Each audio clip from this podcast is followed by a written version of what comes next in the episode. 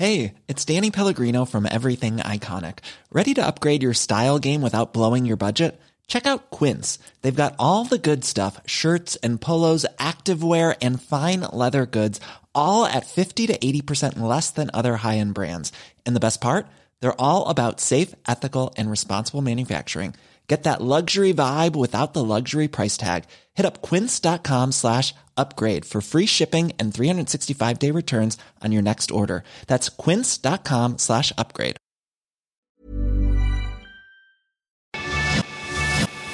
Te lo cuento, te lo cuento. Tu dosis diaria de noticias.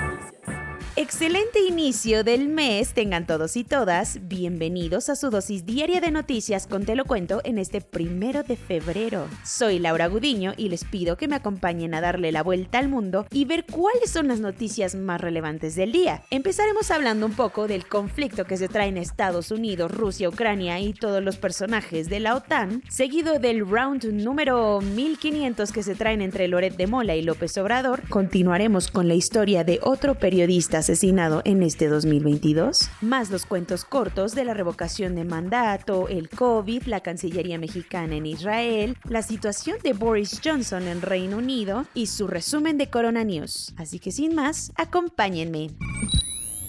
Culpándose como en los 80s, Estados Unidos y Rusia chocaron en el Consejo de Seguridad de Naciones Unidas al acusarse mutuamente de la crisis en Ucrania. ¡Se están matando! Ambos países se jalaron del chongo en plena sesión del Consejo de Seguridad de la ONU y aprovecharon para decirse sus verdades frente a los otros 13 miembros. En un lado del ring, el embajador ruso, Vasily Nevencia, se le fue a la yugular a Estados Unidos acusándolos de provocar disputas malintencionadas con tal de hacer ver mal a Moscú. Hasta dijo que lo que quieren es que Rusia ataque para que queden como los malos de la historia. Además, insistió en que nadie del Kremlin ha declarado abiertamente que quieren atacar a su vecino y que tienen todo el derecho de poner los soldados que quieran en su territorio.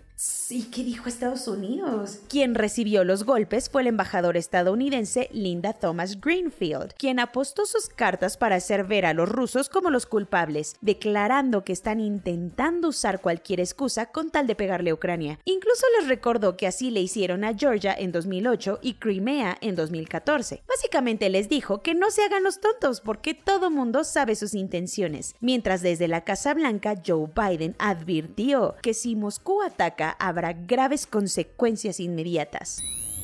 Empezaron con el pie izquierdo. La reunión del Consejo de Seguridad la convocó Washington, aunque Rusia se opuso con todo su ser al considerar que solo alimentaría más el fuego con una diplomacia de megáfono. Al final, 10 países votaron a favor de llevar a cabo la reunión, por lo que a los rusos no les quedó más remedio que asistir. Como ayer no se logró mayor cosa, Hoy, los ministros de Exteriores de ambos bandos, Sergei Lavrov y Anthony Blinken, conversarán por teléfono para buscar una salida diplomática a la crisis.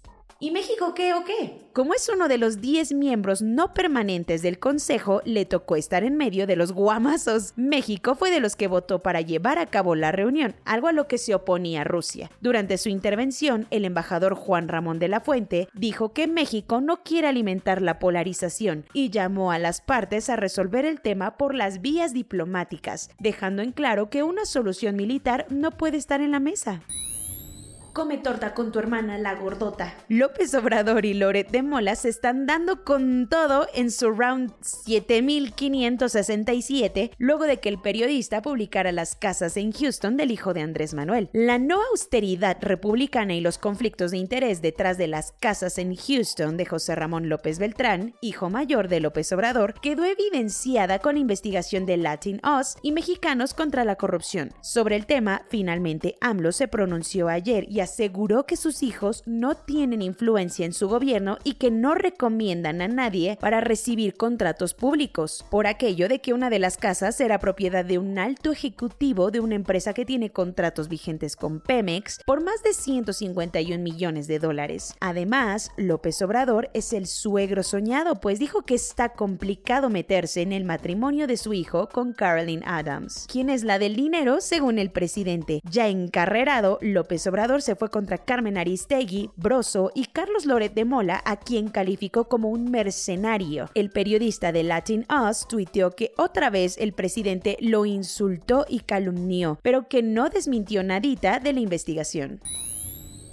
Nuestra defensa son las palabras. Con el asesinato de Roberto Toledo en Michoacán, ya son cuatro periodistas asesinados en México en este 2022. Las plumas de la prensa mexicana no dejan de mancharse de sangre. Ahora fue en Zitácuaro donde Roberto Toledo, de Monitor Michoacán, fue asesinado a balazos por tres sujetos que lo esperaban afuera de su oficina. Sus compañeros aseguraron que llevaba tiempo recibiendo amenazas por las investigaciones que había publicado en donde revelaba casos de corrupción política en Michoacán. Tristemente, ya son cuatro los periodistas asesinados en México en enero del 2022, el mes más mortal para la prensa solo comparado con noviembre del 2006, junio del 2011 y mayo del 2012. El director de Monitor Michoacán dio la noticia y advirtió que no dejarán de dar a conocer a la gente sobre los casos de corrupción que suceden por allá. Nosotros no estamos armados, nosotros no traemos armas, nuestra única defensa es una pluma, un lapicero, una libreta sentenció. Pese a que México es el país más peligroso del mundo para ejercer el periodismo, más que Afganistán, el vocero de la presidencia solo lamentó el caso y dijo que iban a investigar. Algo ridículo cuando más del 90% de los asesinatos a periodistas han quedado impunes. Cuentos cortos. La revocación de mandato de López Obrador sigue sacando canas verdes. Por un lado, el INE informó que Hacienda no les dará ni un centavo más para realizar la consulta, así que el Instituto Nacional Electoral tendrá que armar todo el show con los pocos pesos que tiene, lo que se traduce en que instalará muchas menos casillas. Por el otro lado, la Suprema Corte empezó a discutir sobre la constitucionalidad de la consulta y hasta pensaba cambiarle un poquito a la pregunta, pero la sesión de la Corte se tuvo que suspender por un problema con el aire acondicionado, así que hoy se reanudará todo. Sanar después del COVID-19 no es cosa de dos días. Y no, no solo hablamos de una persona, sino de la economía mexicana que no pudo recuperarse del todo durante el 2021. El Producto Interno Bruto de México solamente creció un 5% anual durante el 2021, en contraste con la caída de 8.2 del 2020. Por si fuera poco, los datos preliminares mostraron que en los últimos tres meses del 2021, la economía cayó un 0.1% comparada con el trimestre anterior, lo que nos pone técnicamente en recesión económica, algo que se alcanza si hay un decrecimiento por dos trimestres consecutivos la Cancillería mexicana se puso las pilas para presionar a Israel con las extradiciones que tiene pendientes. Por un lado, entregaron formalmente el documento para iniciar el proceso de regreso de Tomás Cerón, acusado en México por su mala gestión y presuntas corruptelas en el caso Ayotzinapa, cuando fue director de investigación de la vieja PGR. Por su parte, Marcelo Ebrard envió personalmente una carta a su homólogo israelí, Jair Lapid, para decirle que en México es cosa seria y un asunto de Estado la extradición de Andrés Roemer, quien tiene tres órdenes de aprehensión por los delitos de violación y abuso sexual. Y vaya que a la Secretaría de Relaciones Exteriores le ha tocado chambear, porque ayer contestó los argumentos de defensa que dieron las armerías estadounidenses. Acuérdate que México demandó a varias empresas fabricantes de armas en una corte de Massachusetts, a la que acusa de facilitar el tráfico ilegal. Las armerías le pidieron a la corte desestimar el caso argumentando que no hay jurisdicción, algo que México negó ayer con un montón de argumentos legales. Para hacer más presión, la demanda de México fue apoyada por Belice y Antigua y Barbuda, así como 30 fiscales de distrito estadounidenses y muchísimas organizaciones de control de armas locales. A pesar de tener el agua hasta el cuello de tanto escándalo, el primer ministro del Reino Unido, Boris Johnson, se paró en la Cámara de los Comunes a enfrentar las acusaciones. Dijo estar muy apenado, pero ignoró los llamados de medio mundo, incluyendo varios políticos de su partido, que le exigen renunciar a su cargo. El futuro político del buen Boris está colgando del Big Ben por el Partygate, el escándalo por haber hecho fiestas covidiotas en la residencia oficial cuando las restricciones pandémicas estaban a full. Tan pesadas se le pusieron las cosas que tuvo que posponer una llamada con Putin con tal de defenderse. Y hablando de crisis políticas, en Perú no cantan mal las rancheras. La primera ministra del país, Mirta Vázquez, presentó ayer su renuncia a tan solo cuatro meses de haber llegado al cargo. Pero ¿qué mosca le picó?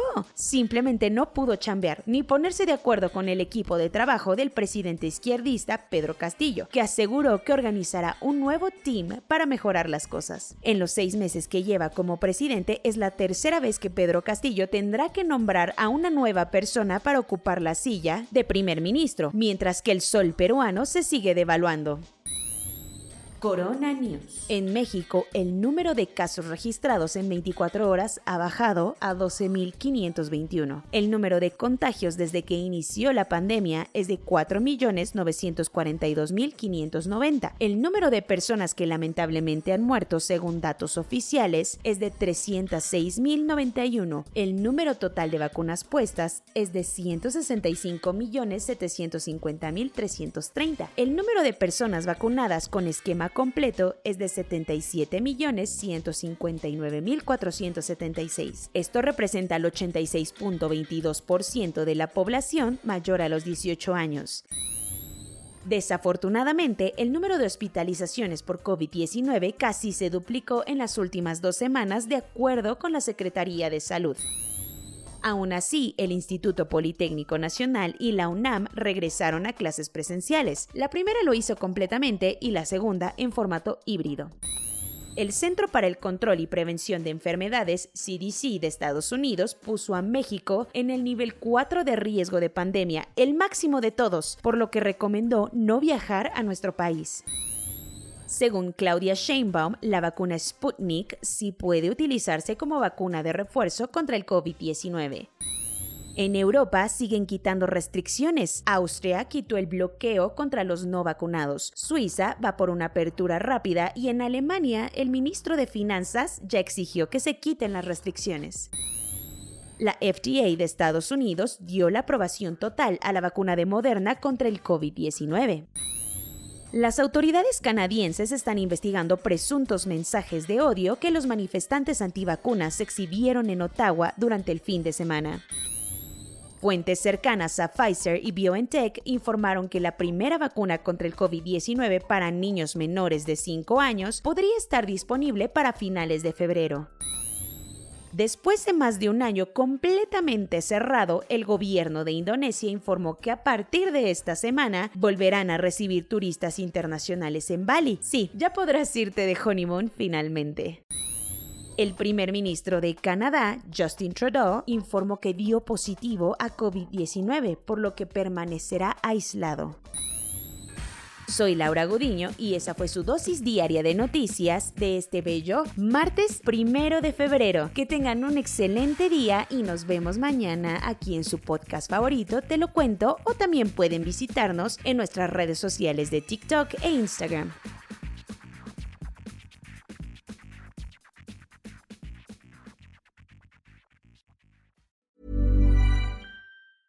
¿No se merece tu familia lo mejor? Entonces, ¿por qué no los mejores huevos? Ahora, Egglands Best están disponibles en deliciosas opciones. Huevos clásicos, de gallina libre de jaula y orgánicos de Egglands, que ofrecen un sabor más delicioso y fresco de granja que le encantará a tu familia. En comparación con los huevos ordinarios, Egglands Best contiene la mejor nutrición como 6 veces más vitamina D, 10 veces más vitamina E y el doble de omega 3 y B12. Solo Egglands Best. Mejor sabor, mejor nutrición, mejores huevos. Visita egglandsbest.com para más información.